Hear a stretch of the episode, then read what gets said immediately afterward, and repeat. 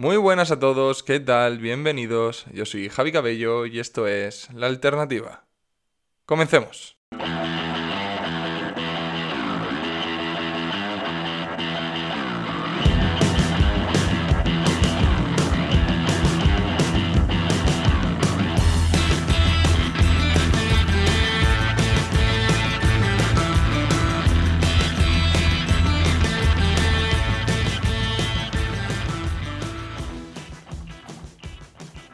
Bueno, pues bienvenidos un día más a la alternativa. Muchísimas gracias por estar aquí otra vez eh, y apoyar este proyecto que con tanta ilusión hago. En el capítulo de hoy entrevistamos a Jaime Harris.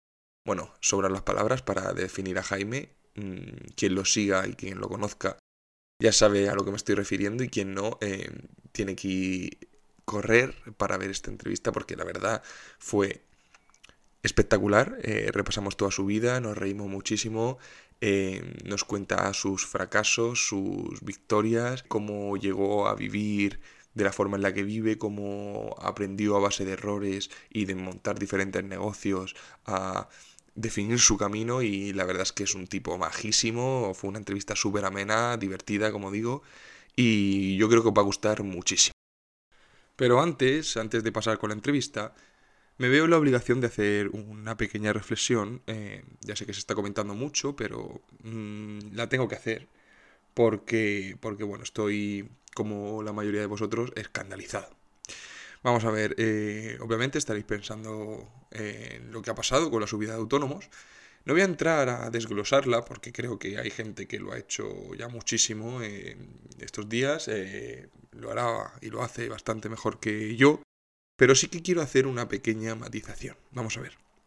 Sabéis que lo que ha pasado es que con la nueva reforma eh, de la cuota de autónomos, eh, ya los autónomos no se van a coger a la base mínima obligatoria, la base mínima, mínima legal, a la hora de pagar la cuota, sino que ahora lo que va a ocurrir es que se va a pasar a cotizar en función de lo que se ingresa, por tramos, ¿vale? Bueno, en un primer momento puedes llegar a pensar, es algo aceptable, ¿no? Algo con cierta lógica que se pague en función de lo que se ingrese, ¿no? Pero claro, ah, no estamos teniendo en cuenta eh, otras variantes. Vamos a ver.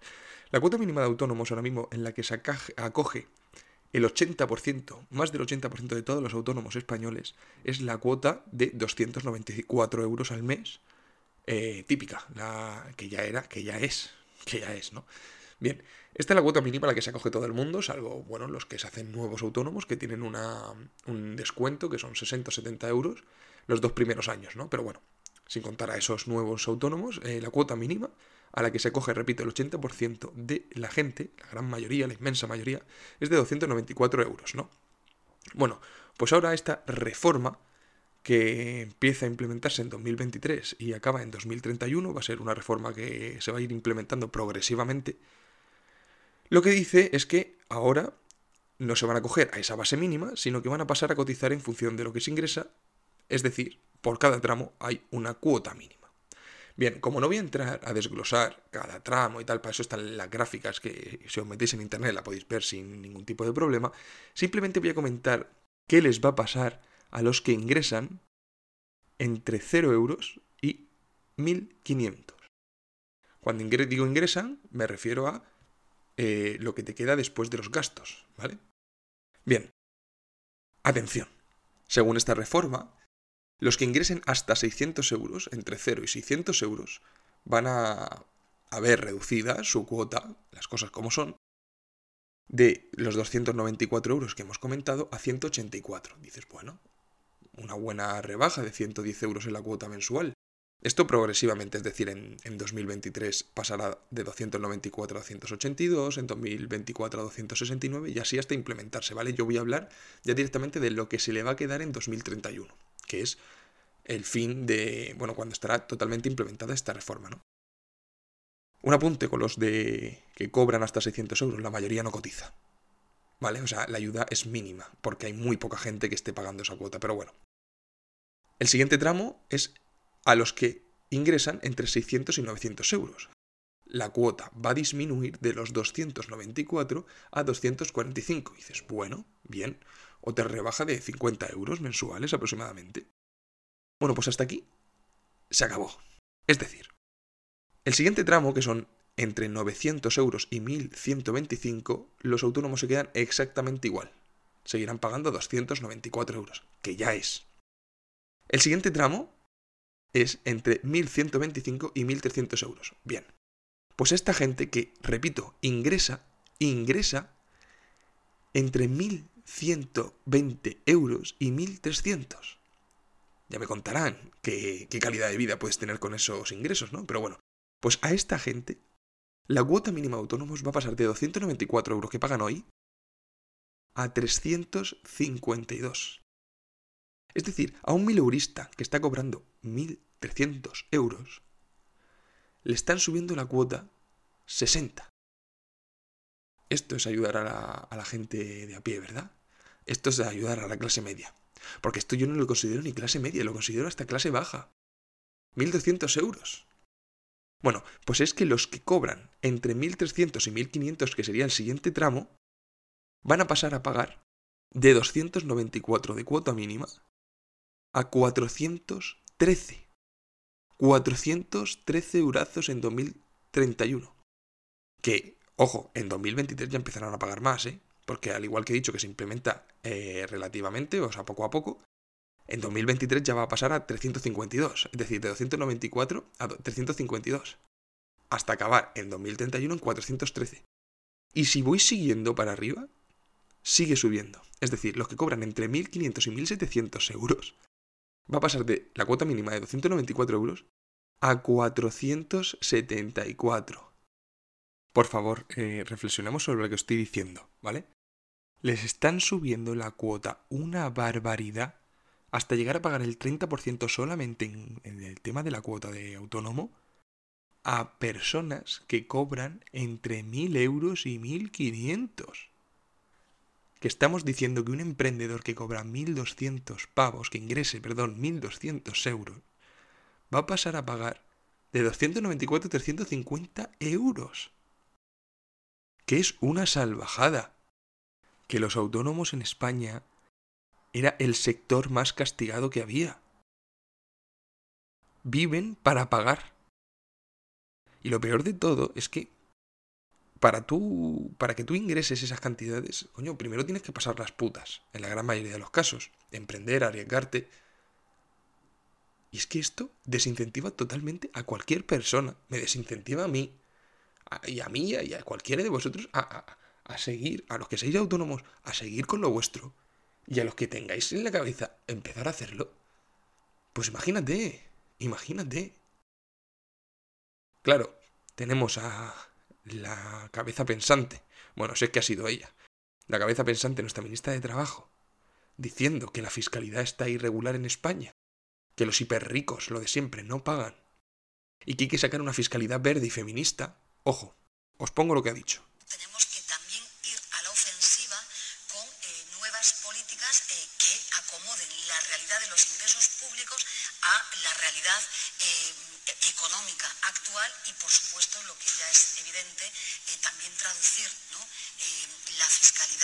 Por supuesto, justa, la fiscalidad eh, socialmente eh, igualitaria, la fiscalidad que ha de ser eh, feminista, la fiscalidad que tiene que ser verde y, en fin, un montón de realidades más. Pero... ¿No queréis fiscalidad verde? Pues toma. Toma fiscalidad verde. ¿No queréis fiscalidad feminista? Que ya me diréis qué coño es fiscalidad feminista. Os lo digo yo. Fiscalidad feminista es una excusa para meteros introduciros lo que viene siendo el socialismo por eh, lo más profundo de vuestro ser. Eso es lo que significa. Yolanda, no engañas a nadie.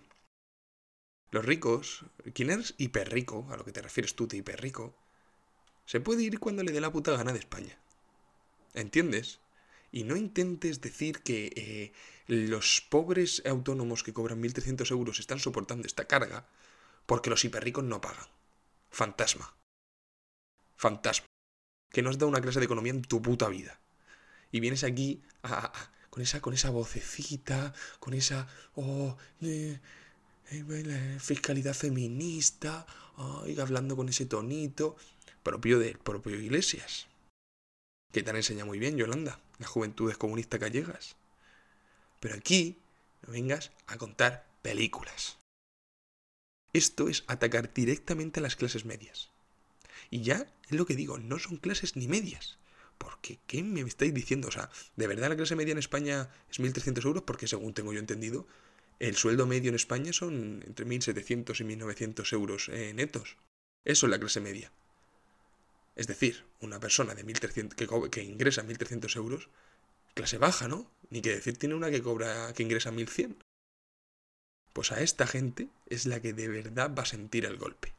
Lo peor de todo es que luego señalan a la gente que, que se va, a los jóvenes que se van. Hoy, por ejemplo, Jaime, el que entrevistamos hoy, vive en Andorra. Nos cuenta por qué se fue a Andorra. De otras razones, obviamente, por un tema como este. Y luego lo llaman egoístas. Primero les dicen, oye, pues si no te gusta tanto pagar impuestos, pues vete a otro sitio donde se ajuste tu fiscalidad. Cuando se van a un sitio que se ajusta su fiscalidad. Pero qué egoísta eres, ¿y quién paga las carreteras? Payaso. Payaso. Eres un payaso y un analfabeto, lo que eres. Pero bueno, al final veremos a ver en qué queda esto, porque como el gobierno también lanza globos sonda, a ver qué pasa, porque el otro día salió también lo de que las indemnizaciones por accidentes de tráfico iban a tributar. Y ahora dicen, bueno, tal, ya veremos, porque claro, fue un escándalo. Porque además, eso es doblemente amoral, porque tú tributas por un, por un ingreso que es un beneficio que has conseguido tú, pero es que una indemnización es la reparación de un daño. Tú no estás ganando nada, sino se te ha jodido algo, imagínate, se te ha jodido el coche, te indemnizan eh, con un dinero y tributas por ello. Es decir, eh, ¿qué sentido tiene? Tú no estás consiguiendo beneficio, sino que te están indemnizando porque algo ah, pues, se ha roto, lo has perdido, eh, lo que sea. ¿Qué me estás contando? Vas a pagar por la indemnización porque te hayan reventado el coche. En fin, esto es una distopía y como digo, cada vez va más. Y la reflexión importante aquí, la reflexión de verdad con la que termino y que es importante aquí, es que esto hay que tenerlo muy en cuenta cuando haya un cambio de gobierno. ¿Por qué? Porque sí que pueden tirar esta medida, pero aún así, las que hay, el acoso a los autónomos que hay a día de hoy antes de que se aplique esta medida sigue siendo brutal. Y como decía en Twitter ayer, es importante entender que el problema radica en el poder que tienen los políticos para poder hacer esto cuando les dé la puta gana. Desquilmar a sus ciudadanos como les dé la gana, tratar a los autónomos como vacas a las que nunca se le acaba la leche. Ahí, todo el día, apretándoles ahí. A ver, a ver, a ver, a ver hasta cuánto puedo aguantar. A ver hasta, hasta, hasta qué límite llega. Y cuando se va, ¡buah! El insolidario. Entonces, hay que limitar el poder que tienen estos políticos. Porque, como digo, puede ser que cambie el gobierno y ahora ya estés más a gusto, porque las ideas que le imponen a otros son mucho más afines a las tuyas, como está pasando ahora. Mucho socialista mantenido que está encantado porque sus ideas son afines a estas. Pero lo que no entiendes es que cuando luego hay un cambio de gobierno, ese político puede volver a, puede volverse contra ti. Y ahí es donde está el problema. Y eso aplica en todos los aspectos. Hay que limitar el poder de este gobierno y dejar de ser unos, unos súbditos que literalmente somos esclavos a su merced sin armas para poder defendernos ante los abusos que cometen día tras día gobierno tras gobierno. Porque, ojo, esto se implementa, se firma. Y ahora luego vendrá la oposición diciendo, no, esto lo derogamos cuando volvamos, cuando, cuando consigamos el poder. ¿Vale? Pero es que estas cosas luego son las que se quedan, ¿sabes? Se quedan, se quedan, porque al final esta subida impositiva al que le viene bien es al gobierno. A ingresar, a ingresar pasta, a llenar la saca. En fin, vamos a pasar con la entrevista porque me voy a calentar y no es bueno. Así que nada, espero que disfruten con la entrevista. Eh, la verdad es que solo tengo palabras buenas para con Jaime, solamente escuchándolo os vais a dar cuenta de la clase de persona que es, así que espero que la disfruten mucho. Vamos con ello.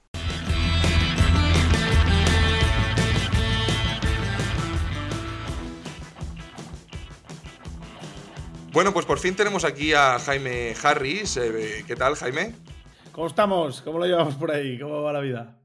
Bueno, no te haces una idea de la de gente que me ha pedido tu entrevista. Y la verdad es que eh, te voy a decir una cosa. Em, yo que te sigo desde hace bastantes meses, bueno, bastantes meses, te seguiré desde agosto más o menos. Y he visto tu crecimiento en redes sociales y, he empezado a entender por qué estás pegando este, eh, este, este, este subidón.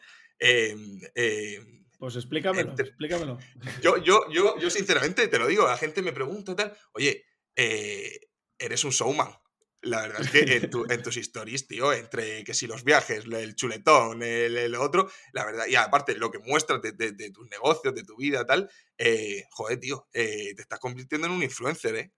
Pues, pues tío, no era, no era la intención ni mucho menos. Realmente, pues todo esto surgió simplemente contando mi vida y, y siendo como soy. No hay, no hay ninguna trampa ni ningún cartón.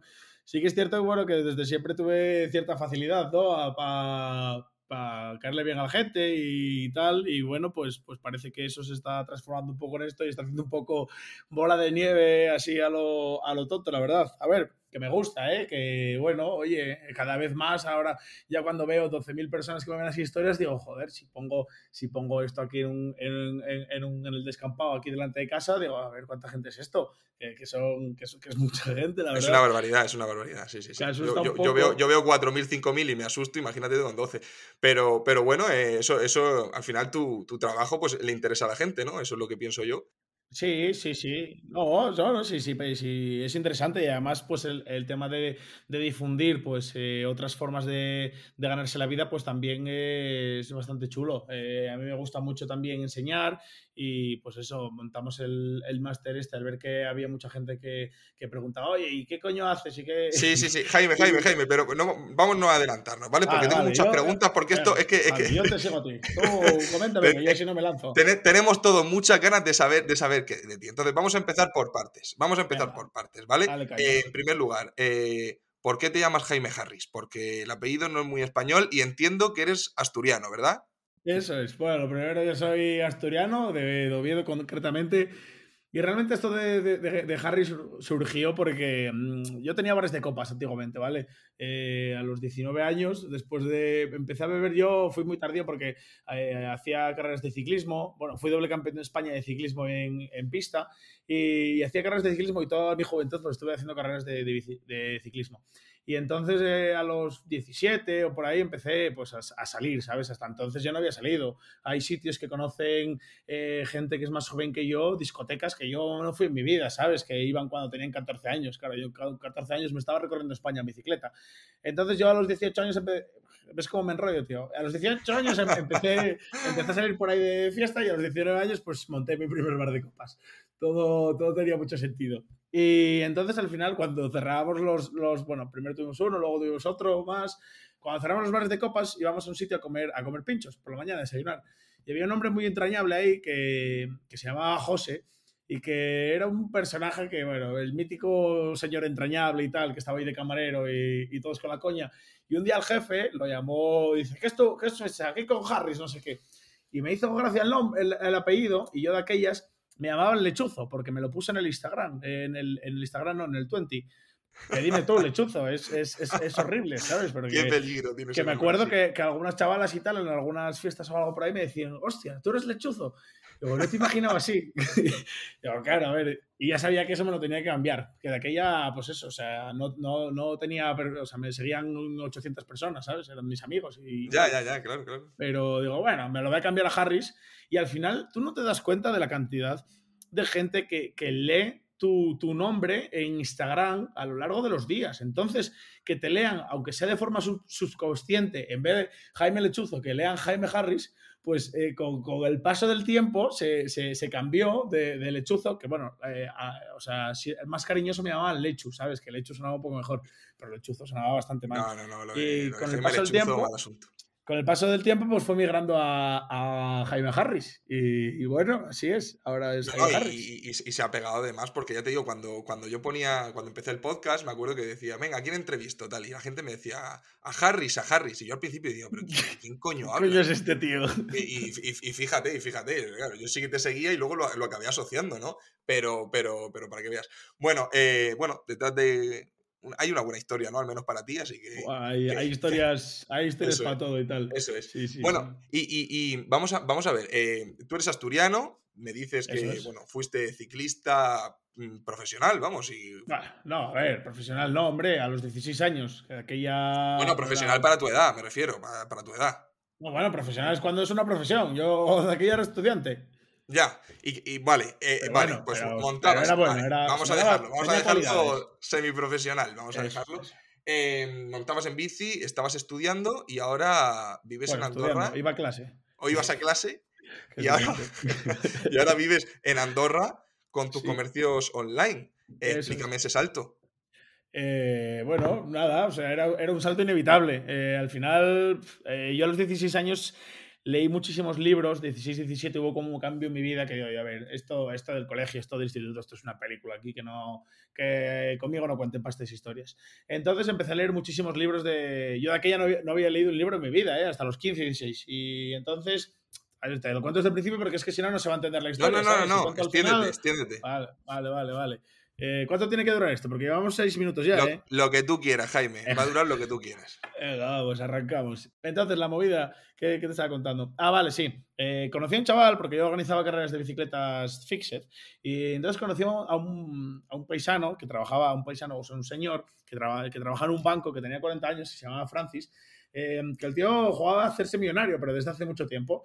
Y, y entonces él descubrió el póker y estaba jugando ahí el póker y tenía unas estrategias, y entonces yo lo vi y digo, yo también quiero, quiero ganar dinero. Y entonces me puse yo a jugar al póker también. ¿Qué pasó? Que no, que, que fracasé. Y luego cambié al Forex, que es eso del intercambio de divisas y todo esto. ¿Y qué pasó? Que pues que, que volví a, a fracasar. Entonces hubo un cambio ahí de, de- de mente, de mentalidad, en el cual en el Forex empecé a leer muchísimos libros, pues eh, Leones contra Gacelas, Trading en la Zona, o sea, eh, muchos libros de, de, de bueno, estos son famosos, El Inversor Inteligente, bueno, eh, varios libros de, de- bolsa y de trading. Bueno, primero, la primera fase fue de trading, de los 16 a los 18. Todo el dinero que ganaba con las, con las bicicletas, pues lo, lo invertía en, en el, en el Forex y lo perdía. Tampoco ganaba mucho, pero igual me ganaba mil euros al año, ¿sabes? Y, y lo, y lo Mercado complicado. el- Complicado de ganar dinero, además. muy complicado. Entonces empecé a leer, empecé a leer libros y me salí un poco, leí un libro que se llama Trading en la Zona, que hablaba del estado, que tenías que tener un estado mental eh, para operar eh, muy plano, en el cual no tengas miedos, en el cual simplemente analices los gráficos de forma muy, muy objetiva. Y entonces a partir de ahí salté también a la meditación, al desarrollo personal, a leerme muchos libros de todo esto, Eckhart Tolle, El poder de la hora, eh, Brutal, eh, Poder sin Límites de Anthony Robbins, eh, bueno, de Anthony Robbins todos los, los libros, El cuadrante del flujo del dinero, de Robert Kiyosaki, Padre Rico, Padre Pobre. Entonces, eh, yo sabía en ese momento que, que realmente mi, mi- mi cabeza se estaba transformando. Estaba, estaba haciendo una transformación que, que realmente iba a quedar ahí, porque yo me acuerdo de estar en la cama leyendo libros. Hubo un momento que me dio por leer libros, pero como, como, un, como un descosido. Ahora ya no leo tantos porque no tengo tanto tiempo. Pero bueno, eh, leía libros como un descosido. los devorabas. Y- los, pero, a lo bestia, tío. Igual eh, me, eh, empezaba a leer a las 11 de la noche y, a- y acababa a las 7 de la mañana cuando salía el sol, ¿eh? pero como un psicópata, porque me ponía música y de aquí escuchaba también Italo Dance, de esto, música Gabri Pont y toda esta gente, y tío, me- se me ponía la piel de gallina leyendo, tío, digo, es que de verdad tiene sentido todo esto, y empezaba ahí, pa, pa, pa, pa, pa. Entonces hubo unos cambios ahí, unas conexiones mentales de ahí de mi cabeza, no sé cómo, cómo decirlo, pero que cambiaron, que cambiaron bastante. Y mm, cambié todo mi esquema mental y, ya me di cuenta, leí en un libro de esos en esa época, una cosa que decía, cuando cortas eh, todas las otras opciones y en el camino solo hay una opción y solo hay un camino y no hay ninguna divergencia dentro del camino, o sea, no hay ningún otro camino que puedas tomar y solo hay uno, llegarás tarde o temprano. Entonces, yo eso lo visualicé en mi cabeza y vi que había un camino en el cual había muchas variantes, pues podía coger unos estudios, podía de- dedicarme a ser bombero, había muchas variantes. Y entonces las corté todas y digo yo, yo voy a ser empresario de éxito por mis cojones y voy a vivir libre y, y a mi bola.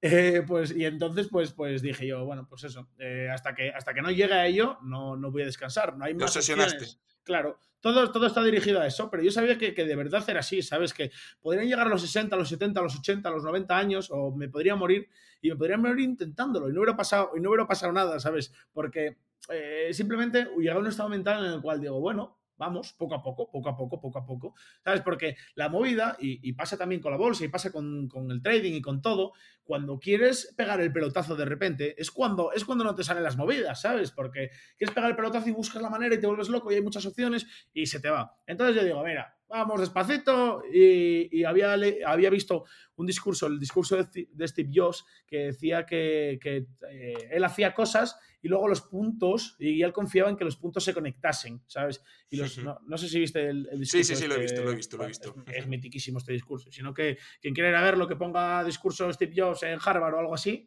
y está con el sombrero y tal en la graduación. No, no sé si está el sombrero o no está el sombrero, pero bueno, estaba en, la, graduación y, y, empieza a hacer ese discurso de los puntos. Es muy, me, me parece muy interesante. Hiciste la parte, hiciste, hiciste una de las partes más difíciles, que al final tú hablas como te obsesionaste y tal, pero oye, la parte de sentarte y, transformar tu cabeza, porque es lo que, lo que te pasó mediante la lectura, es una parte que, bueno, a ti pues te gustó al final, pero es la, la parte compleja, es la parte que la gran mayoría que quiere pegar un pelotazo se salta. Claro. Sí, eh, está claro, está claro. O sea, yo lo veo en el, máster, la gente que, entra, que entra a, nuestro máster, eh, la mayoría de gente no, no los que no lo consiguen, no es que no lo consigan porque no demos los suficientes contenidos técnicos y no demos el suficiente, el suficiente soporte eh, por parte de, nuestros mentores y, de nuestro equipo. No, no fracasan por eso. Fracasan porque no tienen la cabeza estructurada y un día le dedican cuatro horas, otro día eh, les, viene una, mala que le dice a Amazon que no pueden subir ese listing por no sé qué hostias y entonces se vienen abajo y se pasan cuatro días sin meterse. Así es como, así es como fracasa, así es como fracasa el mundo, ¿sabes? Así es, así es por, por lo que fracasan. Si fueran constantes todos los días, todos los días, todos los días, vale, me pones esta pega, venga, buscamos otra solución por otro lado, porque eso es emprender, eso es la empresa, eso es, eh, eh, así, así es como se gana dinero, enfrentándote los problemas y resolviendo problemas. Si todo fuera facilísimo, obviamente, pues no, no te pagarían por ello, ¿sabes? Porque lo podría hacer cualquier persona, ¿sabes? ¿Por qué eh, paga menos a, a mm, a una limpiadora con un cirujano? Pues porque la limpiadora tiene que tener menos conocimientos técnicos que, el cirujano. El cirujano tiene que tener muchos más eh, conocimientos y se ha tenido que formar durante muchos más años, ¿sabes? Eh, y, eso es así. Entonces, eh, para los negocios es lo mismo. Hay que, hay que estar ahí, hay que esforzarse y hay que estar todos los días.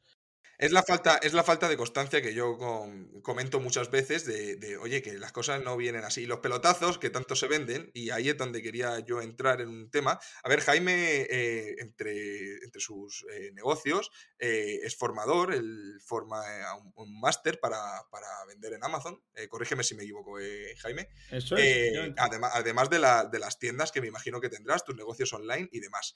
Eso y yo, entrando, entrando en ese tema y hablando de la poca constancia que, tiene mucha gente y, ese deseo que, de pegar un pelotazo, yo te pregunto, mira, en mi opinión, las formaciones, eh, el tema de formar a la gente es un negocio, un negocio súper lucrativo, uno de los mayores negocios que hay, vamos. Es un muy buen negocio. Muy buen negocio, ¿no? Y, y, eso, claro, eso también provoca que al ser tan buen negocio, cada vez hay más personas intentando dar esos cursos, esas mentorías, muchos muy buenos, muchos vende humos, eso y, tal. Entonces, según tú, ¿cuáles son las claves a la hora de elegir? Porque al igual que mm, tú tienes esos cursos, a mí hay muchas veces que me preguntan, me envían, para que te hagas una idea, a mí me envían ciertos cursos de inversión en bolsa y tal, y me dicen, ¿qué, qué opinas? ¿Qué opinas? Y la gente tiene muchas dudas a la hora de, oye, ¿en qué me tengo que fijar a la hora de elegir. Me da igual que sea tu curso de Amazon, ¿eh? Y me da igual que sea un curso de bolsa, porque si tú estudiaste en bolsa y viste bolsa y tal, me imagino que también estarías puesto con eso, con, las formaciones que hay ahí, ¿no? Bueno, de aquello yo creo que no existían las formaciones, porque estamos hablando de hace 10 años, ¿sabes? Y no estaba tan en boga como, como ahora no como de las formaciones. Sí, como ahora, sí. claro. Pero ya te digo, tú que eres formador, sí que es cierto que cada vez hay más, hay cada vez gente más interesada, cada vez hay más en intentando hacerlo. Oye, eh, una persona como tú experta, ¿qué, qué, qué recomendaría en eso? Lo primero, lo primero de todo es la persona que está, que está detrás de ese curso. Eh, esa persona que está detrás de ese curso, yo confío mucho en la, en la intuición y, y, en la conexión con la persona. Entonces, eh, tú lo primero, antes de nada, el primer filtro es quién está detrás de ese curso, porque hay algunos cursos que ni da la cara a la peña. Entonces, si no hay nadie detrás poniendo una cara a, a, ese, curso, una persona física que, que, puedas tocar, eh, si no hay nadie detrás, ya es sospecha, sospecha. Ya no sé, a ver, que sí, que tienes Power MBA, por ejemplo, pero bueno, salen los fundadores ahí, los que lo hicieron, y luego salen unas personas muy famosas ahí que hablan, pues Pombo y tal, no sé qué. Pero normalmente eh, hay muchos cursos o grupos de Telegram de no sé qué que no ponen la cara detrás. Eh, entonces ahí ya eh, sospecha. Entonces, lo primero, confía, en la, confía en la persona, confía en la persona que detrás te tiene que transmitir confianza. Eh, trata de conocer la historia de, todo esto, pues eh, cuánto tiempo lleva esa persona desarrollando este negocio, qué hitos ha conseguido, eh, cómo no te fijes tanto quizás en el, en el, cómo vive, sino en el cómo habla, el qué habla y el qué dice. El si tiene la cabeza amueblada, si no tiene la cabeza amueblada y el... Eh, cómo te cuenta las cosas, porque yo sé cuando una persona me está vendiendo de una manera, porque hay algunos que son unos descarados, eh, no voy a nombrar nombres, pero dicen, te voy a cambiar la vida, te voy a, eh, vas a hacerte millonario de la noche a la mañana, esto va a ser la hostia, lo mejor que has eh, visto en tu vida. Pues ahí ya sospecha también, ¿sabes? Sin embargo, si ves una persona que tú la ves y dices, bueno, este tío ha llegado aquí por sus propios méritos. Yo, por ejemplo, antes de. Yo, yo vivo en Andorra antes de, de, que nadie me conociese, ¿sabes? O sea, yo vine a Andorra antes de que nadie me conociese. No, no, no, no tenían nada. O sea, no solo existen las personas que, que, están delante y que, y que todo el mundo conoce, sino que hay personas detrás que ganan dinero también y que, y que no aparecen porque no les interesa exponerse. Entonces, que me voy por las ramas. Eh, importante, importantísimo. Que, que, la persona que habla detrás te dé un, un, tenga un discurso razonable, coherente. Es decir, que no diga que te vas a hacer rico de la noche a la mañana, que no diga que, esto es la mayor oportunidad de la historia del mundo mundial porque es la hostia y es súper fácil y tienes que dedicarle muy poco tiempo y vas a ganar muchísimo dinero. Sin embargo, si eres una persona que te dice, oye, mira, es un negocio de puta madre este, tiene sentido, por ejemplo, en mi caso, tiene sentido. ¿Por qué tiene sentido vender en Amazon? Porque al final Vivimos en un momento histórico, en un cambio en el que cada vez más gente está, está comprando por Internet. Y dentro de Internet, el líder indiscutible es Amazon. Entonces yo te voy a enseñar a cómo vender en Amazon. ¿Y por qué te voy a enseñar a cómo vender en Amazon? Porque nosotros vendemos en Amazon, ¿sabes? Entonces, todo es como razonable. Y no te digo que te vas a hacer millonario de la noche a la mañana. Te digo que con esfuerzo, que con sacrificio, vas a tener todo nuestro apoyo y todo nuestro conocimiento para poder llegar ahí. ¿Te lo aseguramos? No. ¿Vamos a hacer todo lo posible porque, porque lo consigas? Sí. ¿Ha llegado gente con nuestros conocimientos y con nuestro apoyo a, a, vivir de Amazon? Sí. Por lo tanto, a partir de aquí ya es decisión tuya. Esto es, es esto es un, un, un buen, un buen eh, comentario, un buen discurso, no, no, no lo otro. Entonces, eh, joder, es que me enrollo de Dios. No, no, no, no, creo que el mensaje está claro. Eh, te hartas a ver las historias estas con la gente con billetes y con coches diciendo que te van a hacer rico o que vas a descubrir la. Bueno, a ver, estos de las apuestas, que salían de las apuestas tirando billetes por ahí. Por eso, el, eso, eso. Eso ya es un despropósito, ¿sabes? Simplemente que tenga, que tenga coherencia y que no diga que, se, que, que, tiene no sé cuántos millones y que luego viva pues en, en no sé qué y tenga un Seat Panda, ¿no? Pero, ta, pero tampoco fijarse en porque puedes alquilar coches fácilmente y puedes ir a alquilar casas fácilmente, ¿sabes? Sentido común que tenga todo una coherencia, eso, es, es, es pensar y, y, y, dar por hecho que no, hay, que, no hay nada, que no hay nada fácil y que pues todo tiene su complejidad. La movida es que te guste ese proyecto. Pues si es el trading, trading, pues es la bolsa, bolsa. Si es vender en Amazon, vender en Amazon, ¿sabes? Tienes que ver una movida que te guste, que te impulse, que tú seas capaz de sentarte todos los días a las 9 de la mañana delante del puto ordenador a, a echarle horas ahí. Entonces, ahí es cuando triunfarás, ¿sabes? Ahí es cuando te, y, y, y, que tengas la mentalidad adecuada de decir, vale, todos los días aquí, pim, pam, pim, pam, pim, pam. Ahí es donde seguramente triunfarás. O igual no triunfas con eso, pero de repente te sale no sé qué, porque al contactar con un proveedor de no sé qué te dijo que, que hicieras. Es que realmente eh, eh, es, simplemente es, es, es, empujar, es empujar, porque dices, hostia, voy a vender en Amazon. Eh, y de repente le hablas a un proveedor y te dice, hostia, mira qué producto nuevo ha salido que lo está petando en Estados Unidos, pero mira, este producto se vende no sé qué. Y resulta que tu tío tiene una empresa de pinturas y este producto es revolucionario para la empresa de pinturas. Pues coges y, y conoces a tu tío con la empresa de pinturas y, y tienes éxito por ahí. O sea, es que realmente no sí, sí, sí, está, está claro, está claro. Y, y, y mira, y, y, volviendo un poquito más a ti, eh, eh, que se te ve una persona que, bueno, eh, tienes calle en esto de lo que, de, de lo que hablas, por así decirlo. Em, claro, me hablas primero que, bueno, que estuviste con el tema de las bicicletas, luego te obsesionaste con la bolsa tal, pero ¿dónde está ese, ese cambio a, lo que viene siendo el comercio electrónico? Que yo entiendo que es tu, bueno, el core de tu vida, tu negocio de verdad, eh, ya sal, salvando las farmaciones, ya has dicho que, que, tú al final vendes en Amazon, tienes tiendas. ¿En qué momento es, oye, el comercio electrónico es lo mío, mm, encajo aquí y creo que puedo triunfar aquí? Pues antes, de, antes del comercio electrónico llegó Internet y llegó... Eh, yo tenía bares de copas y digo, esto no es escalable, esto no hay, no hay narices quien lo, quien lo levante, montas otro bar de copas y el primero, pues la gente del primero se te va para el segundo y el camarero del, del primero no funciona de la misma forma que funcionaba cuando estabas tú y, y, y no es lo mismo. Entonces te das cuenta que no es escalable y yo desde, desde bien joven pues dije que quería pues ser libre, ser millonario. O sea, quería tener mucho dinero. Libertad financiera. Yo tenía en mi cabeza que quería hacer cosas, hacer cosas grandes. No es en plan, joder, pues mira, pues vivo con 1.500 euros y gano y puedo ganar 2.000. No, no. Yo quiero hacer cosas eh, grandes. La libertad financiera ya la he conseguido, pero ahora lo que quiero es hacer es, cosas, proyectos interesantes y que me sienta, y que me sienta yo eh, pues em, bien haciendo estos proyectos y todo esto. Entonces, que nos vamos por la rama como siempre. A ver, em, eso, eh, los bares de copas. Entonces, después de los bares, después de los bares de copas, digo yo, no, esto no es escalable. Y entonces monté una aplicación, que me fui a Madrid a montar una aplicación de restaurante sorpresa, en la cual pues tú pagas 25 euros y cuatro horas antes de la reserva te decíamos un restaurante sorpresa al que vamos a ir, al que ibas a ir. Un restaurante sorpresa, pues con un menú muy particular para que lo conocieses. Entonces el restaurante ganaba porque te traía clientela nueva y em, y los clientes ganaban porque descubrían restaurantes nuevos y era un buen regalo de San Valentín o de cualquier cosa. ¿Qué pasó? ¿Cuál era el problema? Que yo me iba un 20% que se lo comía al restaurante. Y claro, el restaurante, el problema es que el problema que tenía Madrid hace tres años, que no sé si la situación sigue parecida, hace cuatro años, perdón, no sé si la situación sigue parecida, es que los restaurantes se petaban, se petan, o sea, los buenos restaurantes se petan. Los buenos restaurantes en Madrid están llenos siempre. Siempre. Siempre. Claro. Esa es la movida. Con pandemia, sin pandemia. Eh, siempre. Eso es, eso es. Entonces, claro, eh, eso no lo sabía yo en un primer momento. Y bueno, por esa, por ese cosa que parece sencilla, pues perdí todo el dinero que había ganado con, los bares de copas y con eh, una promotora de eventos que tenía. Entonces, bueno. se, puede decir, se puede decir que fracasaste, te pegaste un guarrazo bueno. Sí, uno de tantos. Que me sigo pegando todos los días, ¿eh? Cosas que no, que no haces tan bien, pero bueno, no pasa nada. Es, la movida es ejecutar, es, es, esforzar. Bueno, entonces, el caso. Eh, allá por eh, finales del 2018, eh, pues me salían unos cantamañanas por ahí, que yo creía en, aquella, en aquel momento, ¿vale?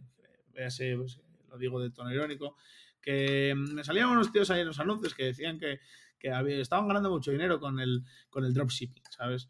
Eh, pues esto es la hostia, y salían ahí con Mustang y con cochazos, y, eran chavaletes. Y yo, claro, llevaba, estaba en mi punto más, más bajo de la vida, pues eh, estaba en Valencia montando una empresa de depuradoras de agua, pero no tenía dinero casi ni para comer, y, estaba trabajando pues eh, en una empresa de agua que era una estafa, bueno, bueno, bueno, era en una casa ocupa, o sea, desproporcionado. Jaime, ¿qué edad tienes? Porque yo creo que la gente se piensa que tienes 40 años con todo lo que has hecho. Ahora, y es que 27. 26 años, vale. O sea, estamos hablando de que esto te pasó con ¿cuántos? ¿20, 21? Eh, 22. 22 años. O sea, con 22 años te estabas en Valencia montando una empresa de depuradoras de agua. Sí. Y no tenías ni para comer, ¿vale? Ahí eh, eh, estamos situados en ese momento, ¿no? Eso, eso es, eso es. Bien. Eh, que bueno, que realmente mis padres son de una familia pues normal, clase media, y yo creo, o sea, me hubieran dado dinero, ¿sabes? Pero fue como ponerme en, el extremo, en el límite, a ver, a ver dónde llegaba, a ver cómo era capaz de llegar yo, ¿sabes? Porque siempre me gustó la, aventura, ¿sabes? Tanto, por eso me gusta tanto la montaña, pero me gusta la aventura en todos los aspectos, siempre ponerme, pues, eh, meterme en, fregados, en berenjenales. Eso es mi, eso es mi afición. Y si estoy mucho tiempo sin meterme en movidas, como que, como que mi cuerpo se aburre y trata de buscarlas por otros sitios. Eso es, eso es. Bueno, ya te contaré en lo que estamos ahora, porque estamos en mil, en mil movidas. Esto lleva ya 25 minutos. Yo puedo estar aquí hablando lo que, lo que sea, pero no sé cómo. estamos centrados en Valencia ahora mismo. vale. Joder. Eh, vale, vale. Entonces, estamos centrados en Valencia. Y, y, entonces, pues me salían anuncios de yo pasándolo fatal, pero fatal, fatal, en una casa copa. Eh, bueno, bueno, bueno, horrible, horrible. Y, digo, estos chavales, tío, son más jóvenes que yo todavía, están ganando dinero y, seguramente no tengan el bagaje que tengo yo, porque yo llevo desde los, desde los 12 años pues eh, haciendo negocios y haciendo, haciendo movidas. Entonces digo, a ver, esto no puede ser tan difícil. Pero claro, no tenía ni un duro, no tenía ni un euro. Y entonces eh, le dije a, a, un amigo que siempre había confiado en mí, que siempre en los bares de copas y todo se ponía ahí de portero el tío y siempre me ayudaba y estaba ahí con todo. Trabajaba en una sidrería y digo, oye, Víctor, déjame mil pavos y vamos a pachas. Y entonces Víctor puso, puso mil pavos, ¿vale? Eh, puso mil euros y su trabajo. Y yo iba a poner pues el desarrollo del negocio y un poco la, la dirección. Entonces nada, tiramos para adelante, empezamos a tocar botones, empezamos a tocar botones y después de una semana o así, tocando botones y probando diferentes experimentos, aumentando campañas y tal, de repente miro mi móvil y digo, hostia, digo, esto, ¿y esta notificación verde qué coño es? Y salía 29 euros, eh, 29 eh, dólares de la tienda X em, tal, uh, tienes un nuevo pedido. Y yo, ¿cómo? ¿Y esto? Me meto dentro. Y yo, joder, resulta que un tío en República Checa nos había comprado una caja musical del Juego de Tronos. Entonces mi cabeza hizo, explotó, ¿sabes? Explotó. Porque a ver, sí que es cierto que nos habíamos rayado una semana, pero que no teníamos ni, o sea, no teníamos ni la más remota idea de cómo funcionaba esto del dropshipping. Y realmente habíamos, habíamos vendido ya, habíamos eh, vendido un producto. Y entonces, que realmente no habíamos ganado dinero con él porque habíamos gastado más dinero en publicidad, pero da igual. Em, en mi cabeza lo, vi muy claro. Digo, vale, yo no tengo ni, no tengo ni idea de, de, todo esto de dropshipping. Acabo de tocar cuatro botones, acabo de meter aquí unos euros y me acaba de comprar un tío de República Checa una caja musical de Juego de Tronos que encima ni tengo, ¿sabes? Que encima ni tengo. Y que se lo voy a enviar directamente al cliente con su dinero, ¿sabes? O sea, eso era la, eso era la Sí, sí. Voy, voy, a hacer un apunte porque el dropshipping realmente lo que consiste en que tú compras, por así decirlo, montas una tienda online, imaginaros, pones a la venta un producto que está en China, que vale un precio, y lo pones a la venta por otro. Haces una campaña de marketing, tal, lo que sea, y lo vendes a una persona. Entonces, tú no tocas ese producto. Es decir, tú a través de esa página se compra en China y se envía a República Checa, y en el camino te llevas tú un porcentaje. Es así, ¿vale? Eso es. Sí, es, es, sencillo el negocio. Eh, vale, entonces, eh, pues claro, ¿qué, ¿qué, me ofrecía eso? O sea, yo, yo vi la oportunidad muy clara. Vi la oportunidad muy clara porque me ofrecía crecer sin dinero, porque no tenía que tener stock, porque me apalancaban el stock que tuviese en, AliExpress y ya estaba. Entonces me, me decía crecer sin dinero que luego veremos que realmente no fue crecer sin dinero y me vi aquí en unos dilemas muy importantes. Entonces, eh, bueno, en ese momento no había, no había ganado, o sea, no había ganado dinero, incluso había perdido 20 euros, pero digo yo, esto, esto realmente tiene potencial. Y entonces cogí, cogí las maletas y me fui para Asturias. Y me pasé como cinco o seis meses, de 7 de la mañana a 12 de la noche, de lunes a domingo, eh, cerrado mirando al ordenador. Ahí, pa, pa, pa. Mi madre me daba de comer, me daba de cenar, me daba un beso al irse a dormir y me daba cafés. Y ya está. Y pa, pa, pa, pa. De lunes a domingo, ahí, de lunes a domingo, pas, pas, pas, pas, pas. A saco. Y no había cuarentena en aquel momento, ¿eh? Se podía salir y todo. Y, y entonces eh, pues nada, el primer mes facturé 2.000 euros, el segundo mes facturé 10.000, el tercer mes sí que facturamos 40.000 y luego al sexto mes habíamos llegado a 190.000 euros de facturación, ¿sabes? O sea, eso era... Qué barbaridad. Que fue un reto eh, bestial y absoluto. ¿Por qué? Porque Stripe tardaba 8 días en pagar y hubo un, hubo un momento que nos pusimos a 10.000 pavos de facturación diaria.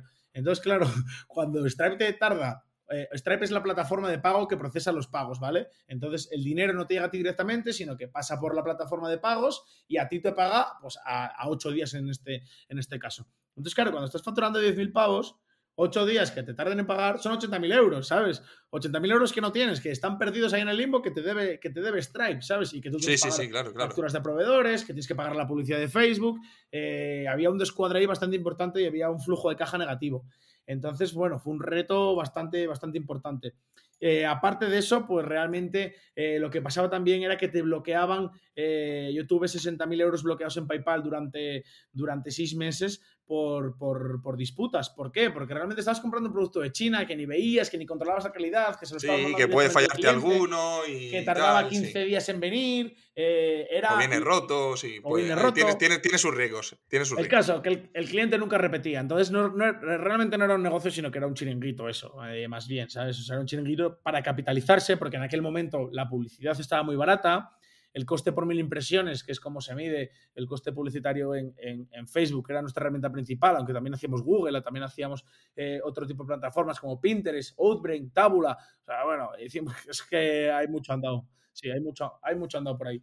Entonces, eh, pues realmente dijimos, esto, esto es un chiringuito. La gente no vuelve, simplemente estabas vendiendo pues a gente que no sabía comprar. Eh, realmente aquí estabas vendiendo a gente que no sabía comprar por Amazon, ¿sabes? Eso es. Era, era, la verdad, que no sabía comprar por internet, que le aparecía la publicidad en, en, Facebook y ya estaba. Y los CPMs eran muy baratos. El coste publicitario, el coste por, eh, por enseñar, por impactar a una persona con tu anuncio era muy barato. Porque en aquel momento no estaba metido eh, pues toda la gente que está metida ahora. Entonces, ¿qué pasa? Que poco a poco el dropshipping se empezó a ir, se, empezó a quemar, se empezó a quemar, se empezó a quemar. ¿Por qué? Los costes publicitarios subieron, cada vez había más competencia, subías tú el producto, eh, veías que tenía ventas y, o sea, veían que, tú lo promocionabas y que tenías mucho volumen de promoción, entonces otro te copiaba el producto con el mismo creativo, o sea, con, la con el mismo anuncio, con la misma foto, con el mismo vídeo del anuncio, con el mismo producto, con el mismo precio, todo igual, ¿sabes? Y entonces tú te quedabas que, realmente, o sea, era, era, un océano, era un océano rojo. Y a ver qué haces, porque no puedes ni denunciar ni historias. No, no, claro que no, porque no soy el producto tampoco. Entonces, era, era un chiringuito y era el, el, el viejo este. No estabais haciendo marca personal y estabais ahí, pues eso, lo que tú dices, ¿no? A- El viejo este.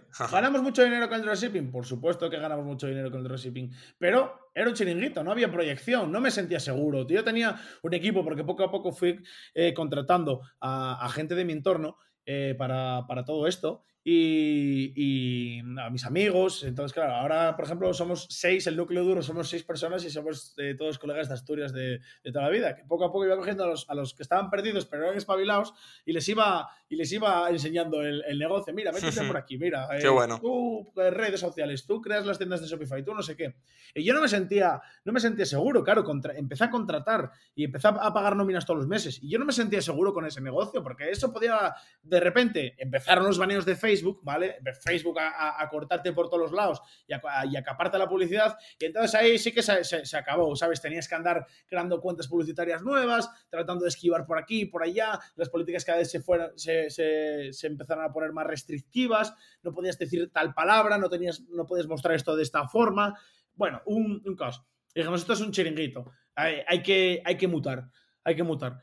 Y entonces, eh, yo con mis problemas del dropshipping y todo rayado, y mi padre me dejó la, un local que tenía al lado de, de su cristalería, porque él tiene una cristalería de, de barrio, y teníamos el local de al lado para, para, para trabajar, una pequeña oficina que hacía un frío ahí de la hostia, pero teníamos como una calefacción eléctrica de, de ventilador eh, ahí, y estábamos ahí metidos eh, los tres primeros, Charlie, Ignacio y yo, que, que son, o sea, a día de hoy eh, Ignacio y Charlie siguen, siguen también en el equipo.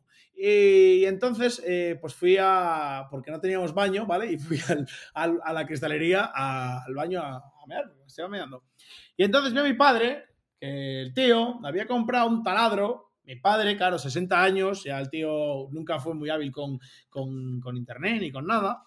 Y el tío se había, se había eh, comprado un taladro por, por internet. Se había comprado un taladro en, en Amazon. Y digo, pero, pero, pero Rogers, yo le llamo Rogers. Bueno, se llama Juan Carlos, pero yo lo llamo Rogers. Y digo, pero Rogers, tío, ¿pero cómo, pero cómo hiciste esto?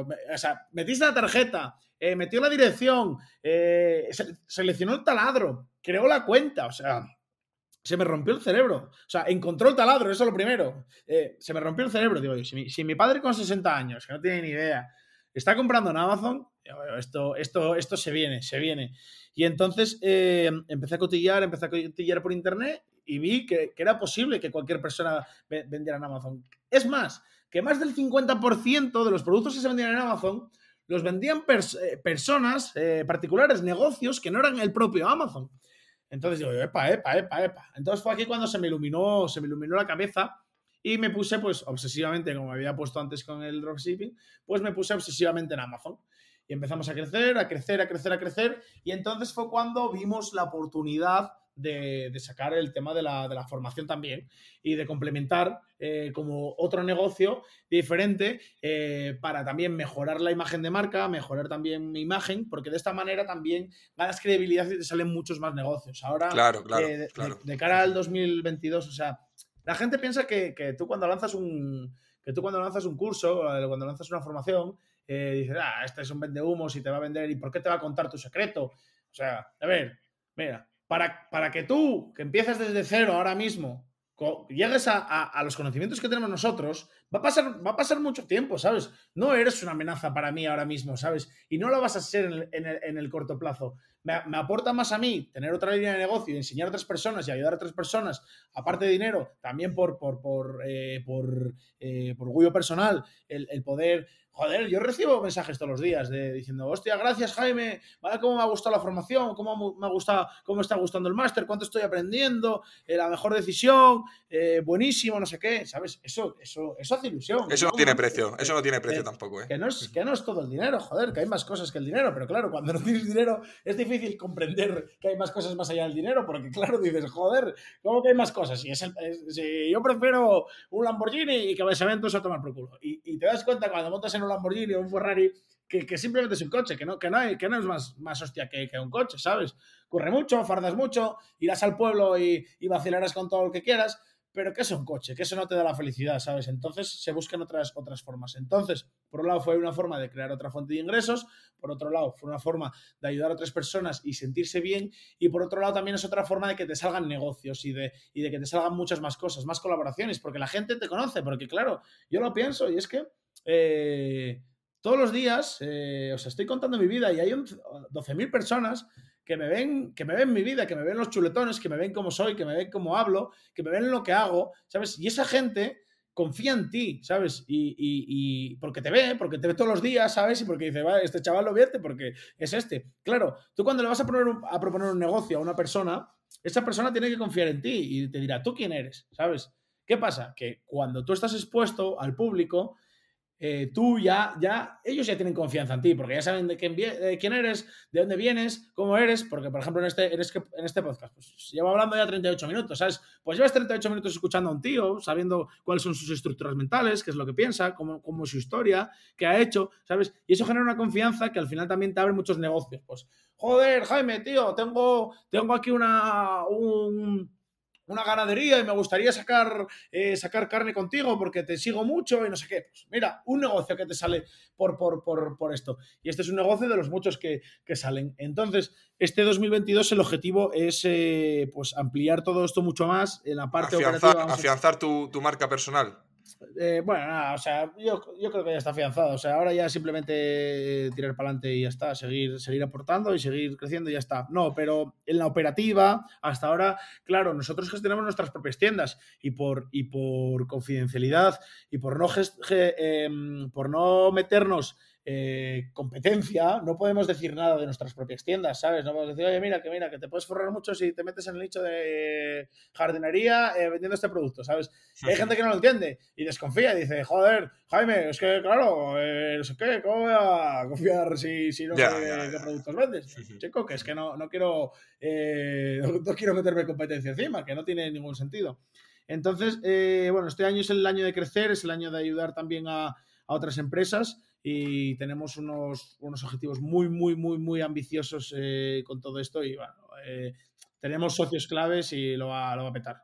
Cuéntanos, cuéntanos lo de la carne, Jaime, que tenemos ah, todo mucha curiosidad porque es que, eh, tío, lo que no puedes hacer, no, te lo digo en serio, lo que no puedes hacer es enseñar esos chuletones. Es que no puedes hacerlo, tío.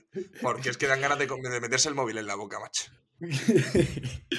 A ver, la, la, movida aquí es que, pues eso, cuando, cuando llega un momento que ya dices, va, voy bien, pues puedo pagar todas mis facturas, mis facturas, me puedo ir de viaje con los colegas, puedo invertir y todo esto, ya empiezas a pensar en otras cosas, empiezas a aportar. Pues lo primero, la formación. Por otro lado, eh, la parte de, de la, la, carne es una, es una cosa que me, que me, apasiona desde, desde que tengo uso de razón. O sea, siempre me gustó comer chuletones, pero de una manera... No, siempre me gustó comer. Eh, de una manera bestial. O sea, me encanta comer, me encanta la gastronomía, me encanta ir a restaurantes.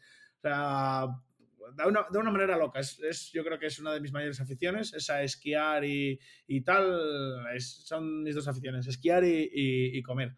Entonces, eh, pues llegó un momento, eh, es inevitable, es inevitable, hay que montar una marca de carne.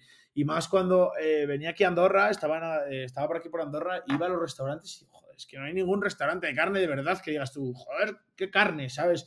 Porque no tenía la maduración, no tenía la ternura, ¿sabes? No tenía la ternura suficiente, lo, lo, lo, compran todos o la mayoría al mismo proveedor, no voy a decir el nombre, y es una carne que, que realmente viene envasada en un plástico, que, que, que, no respira bien, que no tiene un veteado como tiene que ser, ¿sabes? Y yo estaba harto de eso. Y entonces, bueno, eh, tengo un socio, José, que bueno, salen muchas historias mías, que tenemos varios, varios proyectos, tenemos también temas inmobiliarios y, y, varios temas más. Y, el tío pues se dedica al sector de, de la alimentación. entonces me dice, joder, Jaime, el tío es súper ambicioso también, ¿eh? Dice, joder, Jaime, vamos a montar una marca de. Vamos a montar una marca gourmet, una marca de chuletones. Y, y entonces dije, vamos a venderlo por Amazon. Era, era, una, era una idea brutal. Y entonces nos pusimos, nos pusimos a ello eh, y bueno, estamos, seguimos en ello. Empezamos a, a ver eh, qué carne podíamos comprar, dónde estaba la mejor carne, cómo la, cómo la podíamos madurar, qué sabores había, qué matices. Aprendimos mucho en este, en este camino. A mí me, me, encantó este proceso. Fuimos a diferentes restaurantes a probar diferentes tipos de carne, eh, a probar diferentes tipos de maduraciones. y hemos dado eh, con un proveedor en el cual conseguimos las mejores carnes de, Europa, vamos pillando diferentes razas, diferentes cortes de diferentes carnes y las maduramos con un hongo muy, muy, muy particular. ¿vale? Cuando decimos esto del hongo, realmente lo que da la maduración a la carne es, son, son los hongos, ¿sabes? Que, pero que, da igual, que, está bueno igual. Entonces, bueno, maduramos la carne con un hongo especial que le da un aspecto mucho más un sabor mucho más puro, mucho más fuerte a la carne y que, que lo va a petar. Y a partir de ahí, a partir de, de, eso, eh, nos metimos en otro proyecto que es, eh, habíamos pillado un resort, hemos pillado un, como un, son un edificio con 28 apartamentos, 14 bungalows, un camping y aparte ahí dentro había un restaurante y ese restaurante le estamos metiendo mucha pasta para reformarlo, para que quede de lujo, para que comercializar ahí nuestra, nuestra, nuestra propia carne y ser como el centro de reunión también con todos los contactos que, que, tengo por Claro, claro. ¿Todo eso en Andorra? Sí. Todo es en Andorra. Vale, vale, vale. Joder. Bueno, pues habrá que hacer el, esfuerzo de, comprar esa carne, ¿no? Oye, y, una, y una, cosilla. Em, todo esto de Andorra, el cambio que hiciste en tu vida, porque tuvo que ser un cambio, pues, bueno, al final tú me has dicho que te has movido mucho a Valencia, a Madrid y tal. Eh, eres de Asturias. Pero ese cambio a Andorra, mm, ¿por qué? Buah, bueno, porque. Mójate, venga, mójate. A sabemos lo que vas a decir, pero mójate. ¿Por qué? Porque por motivos obvios, ¿no? Eh, pero bueno, sí, te lo desarrollo un poco más. Eh, yo, claro, estaba en Asturias, estaba ganando mucho dinero, pero realmente en Asturias no me sentía yo realizado, ¿vale? Y yo había estado viviendo en Madrid con, cuando me monté esta empresa de restauración y había estado viviendo en Valencia y realmente no me acababan de, de enamorar esos sitios, ¿sabes? Los veía muy caóticos, los veía pues poco tranquilos y un día fui a esquiar, pues cogí un pack de estudiantil de estos universitarios para ir con mis amigos a, esquiar Andorra. Y digo, joder, pues tampoco se está tan mal aquí. Esquí, nieve, tranquilidad. Y entonces digo, pero claro, lo veía lejos. Digo, ¿cómo, narices voy a vivir en Andorra? No conocía, por supuesto, a nadie que viviese en Andorra. Y, entonces digo, eh, no sé, voy a preguntar. Y entonces le pregunté a un chaval que conocía a un abogado que se encargaba de gestionar las, el, eh, cambio de residencia a Andorra. Y le pregunté, oye, ¿cuánto sale esto? Y me dijo, nada, mira, eh, 5.000 euros de, honorarios que me tienes que pagar a mí, que esos son eh, perdidos, 15.000 euros de depósito que luego se te devuelven y 3.000 euros de capital social que los vas a poder utilizar nada más si esté operativa la empresa. Aparte de eh, pues el alquiler, el mes de agencia, el mes en curso y el, y el mes que tienes que tener. Entonces, tú te eché números y digo, joder, son 25.000 euros lo que me puede costar, pero realmente me cuesta 5.000, lo demás no me cuesta. Claro. Y estoy pagando el 10% en un sitio donde hay una seguridad brutal, en un sitio donde está lleno de montañas por todos los sitios, hay tranquilidad, hay naturaleza, hay nieve, eh, que a mí era lo que me apasionaba. Y seguro que habrá, que conoceré gente ahí que, que, pues que serán de mi mismo rollo. Y así fue, pues cogí, eh, justo llegó el coronavirus, estuvimos confinados, no se podía cambiar de país, ni, o sea, de cambiar de sitio ni nada, no se podía salir de casa. Y en junio, que abrieron las puertas, cogí mi coche, eh, cargué todas las cosas en el maletero y me, me vine a Andorra. Y me acuerdo que cuando llegué estaba lloviendo, todo oscuro, todo negro, y digo, no sé, no sé, yo no sé esto, dónde narices me estoy metiendo, no conozco a nadie, encima vine aquí que es el mismo pueblo donde vivo ahora, en el Terter. Vine y alquilé un, un, piso de estos de, pues eso, de alquiler vacacional de la gente cuando iba a la nieve, pero claro, estaba todo cerrado, estaba, tenía vecinos argentinos que habían quedado aquí atrapados, de esos que trabajan aquí en la nieve, en los telesillas y todo eso, y había quedado aquí atrapados. Y llegué para allá y estuve 15 días ahí, casi sin comer, casi sin salir, llovía unos, unas tormentas porque, porque en junio son, es, temporada de tormentas aquí en Andorra, pero cambios de temperatura, no sé qué. Y, y uf, digo, no sé, no sé. No conocía a nadie, no sabía dónde ir. Y entonces empecé a traer colegas pues, que venían en Barcelona, en Madrid, en Asturias, que viniesen a verme. Y estuve todo el verano con visitas a saco eh, de, de colegas míos por un lado y por el otro. Hasta que un día, pues que a través de un amigo, me dijo, se me picó un coche detrás, ¿sabes? Iba yo por ahí con el Range Rover y se me picó un coche detrás, un Macan azul. Yo me cago la madre, digo, ¿quién será este que viene por aquí detrás? No sé qué. Y entonces un amigo me dijo, oye, que tal persona te estaba siguiendo por ahí, eh, no hace falta que te piques tanto, no sé qué, así con la coña. Yo, hostia, dime quién es, tal, que quedo con él. Entonces quedé con él y pues al final él fue el que me abrió. Él me presentó a otro, el otro me presentó a otros dos, los otros dos a otros cuatro, otra tal, tal, tal, tal, tal, tal y fue un crecimiento a saco hasta que ahora que hay un grupo, hay un grupo muy grande. Ayer, por ejemplo, hice una, hice, íbamos a hacer una, una cena en casa tranquilos, que un par de amigos y yo, y acabamos siendo 19 personas, ¿sabes? Entonces, eh, ahora mismo es el paraíso, porque hay... Has hecho un sol. buen grupillo allí, ¿no? Entiendo. Sí, sí, sí, sí, sí. Hay nieve, hay sol, hay muchísima gente con, con mucho talento de la que puedes aprender muchísimas cosas, gente con ganas que está haciendo lo mismo que tú, gente que no tiene envidia, ¿sabes? Porque le está yendo tan bien o mejor que a ti, ¿sabes? Entonces es un ambiente en el que estás tranquilo, estás relajado, hay buena restauración, hay buenos sitios y es un, es un pueblo. Yo como soy bastante también de pueblo, pues, pues me gusta, me, me encanta Andorra. ¿Y qué, qué opinas tú de la gente que dice eso? Pues ya, ya no, ya no, bueno, tú te comiste toda, tú recién llegado cuando llegó toda la polémica de los youtubers y tal, tú eres- no eres youtuber ni nada, eh, aunque sí que es cierto que me he enterado que has abierto un canal de YouTube. por cierto, Eso es, lo te recomiendo visitar, que eh, veas eh, los eh, vídeos. que lo, lo- lo- claro. Eh, pero a una persona como tú que ha ido para allá, eh, ya no por, por, por razones económicas, por supuesto, pero también es porque es un sitio que te gusta y tal, cuando recibís esos palos de sois unos egoístas, ¿qué, qué- qué- qué opinas? Porque es que a mí, vamos, eh, en tu situación, por ejemplo, que es, ya te digo, es, te vas a un sitio porque además encima te gusta, que te hubieras ido independientemente del dinero. ¿Qué les dirías, tío? Porque, no sé, debe- bueno, a ti, ya ves, me imagino que, que te la sudará, pero, pero tiene, que ser, tiene que ser un poco... A ver, Javi, yo realmente, si te soy, si te soy honesto, no, no tengo haters, o sea, no. Nadie. No, no, nadie no son me- haters, no son haters tuyos personales, pero, pero mira, por ejemplo, mira, mira, mira, por ejemplo, a tu amigo Víctor. En el Telecirco, bueno, Víctor, porque está muy expuesto, el tío. Fíjate, fíjate cómo lo ponen a parir por eso. Lo pone a parir. Pero son estos que. Son estos que quieren carnaza. Realmente, la gente joven, eh, eh, a no ser. eh, es que voy a decir burradas, claro. Eh, la, la- gente joven, la gente joven formada, eh, es consciente, es consciente del sistema impositivo que hay en, en España. Y, yo creo que la mayoría de gente puede entender perfectamente, por lo menos la gente que a mí me interesa, que es la gente que, le gusta los negocios, que le gusta el, ha- el hacer cosas, esa gente es la que me interesa. A mí eh, los demás me la pelan, ¿sabes?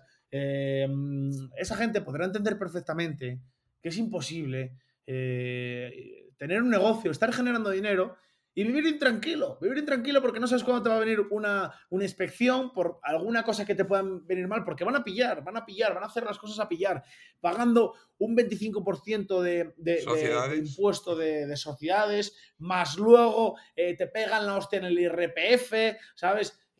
Más luego una, una pasta en autónomos y vas a la, y vas a la, a la sanidad pública y, no hay por, y no hay por dónde coger eso y te tienes que pillar una sanidad privada también y, y- trampas por todos los lados y no te dan ayudas y, encima es un sitio, o sea, y en España hay muchos sitios donde también pues eh, hay, un clima, hay un clima malo, no hay un clima de, de emprendimiento, ¿no? Hay- o sea, te chupa la energía, pones la televisión y es todo eh, basura, comiéndote la cabeza con el coronavirus, que el paro, que yo cuanto menos, o sea, cuando, yo intento mantener mi cabeza limpia y, y cuido muy bien lo que entra en mi cabeza y lo que escucho y lo que no escucho, ¿sabes? Y, yo no quiero estar en un sitio que, que vayas a una tienda dependiente y a un dependiente, ¿qué tal? ¿Cómo vas? Dice, "Buah, tirando, buah.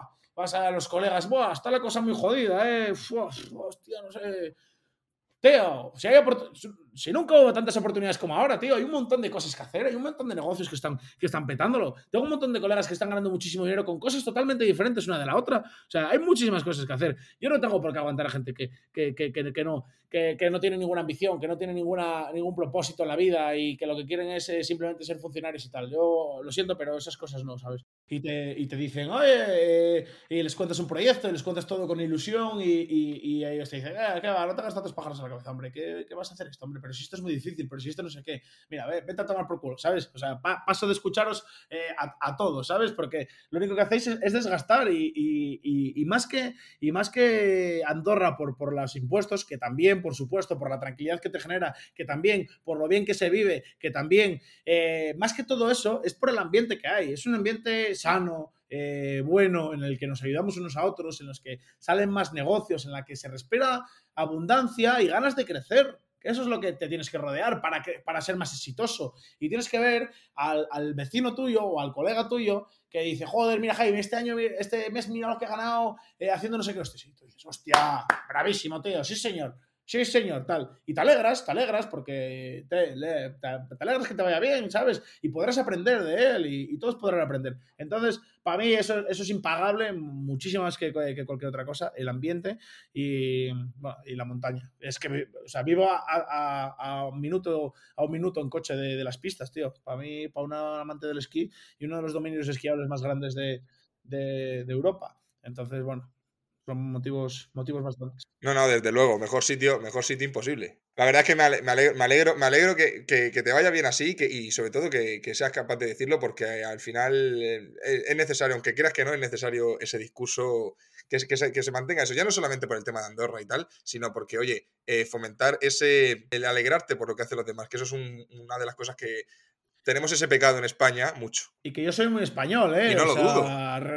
Que esto es un concepto, es un concepto que trata, que, cuesta, un poco, cuesta un poco entender, pero que a mí me encanta, me encanta España, me encanta eh, la diversidad de culturas que hay, eh, lo bien que se come en todos los sitios, ir a Madrid, ir a Ponzano, pasarlo bien por ahí, en Asturias comerse un buen cachopo, ir a un pueblo perdido de, por ahí y, ponerte hasta el culo de, de fabada, ¿sabes?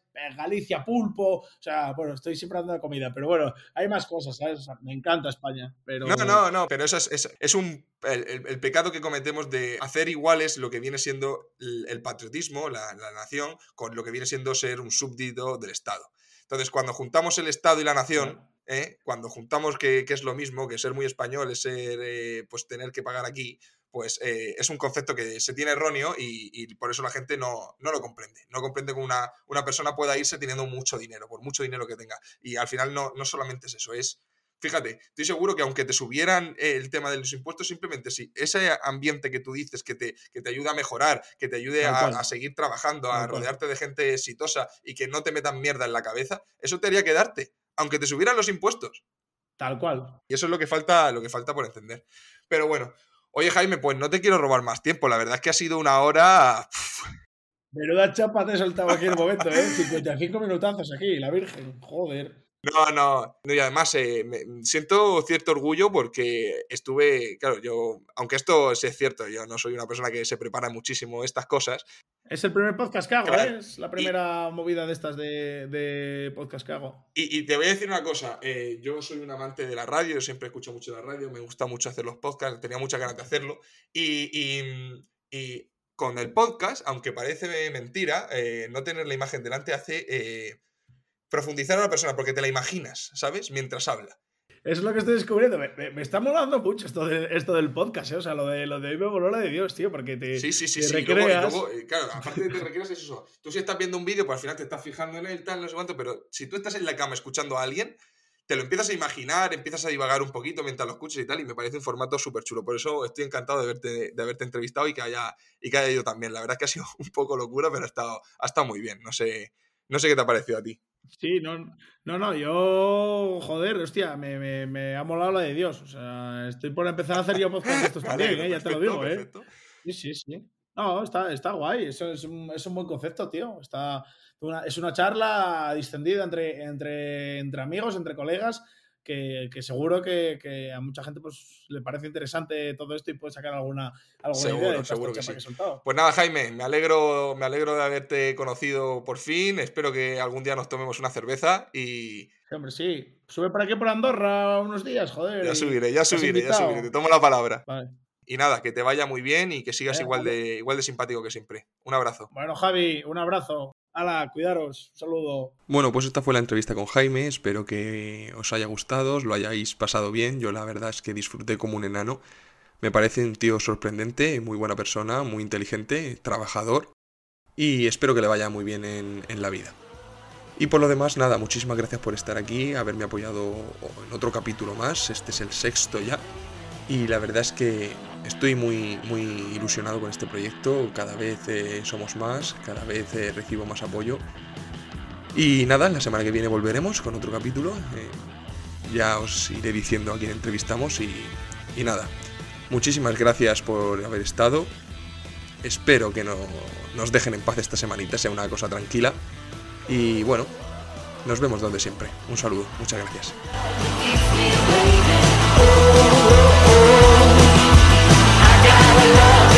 anyway.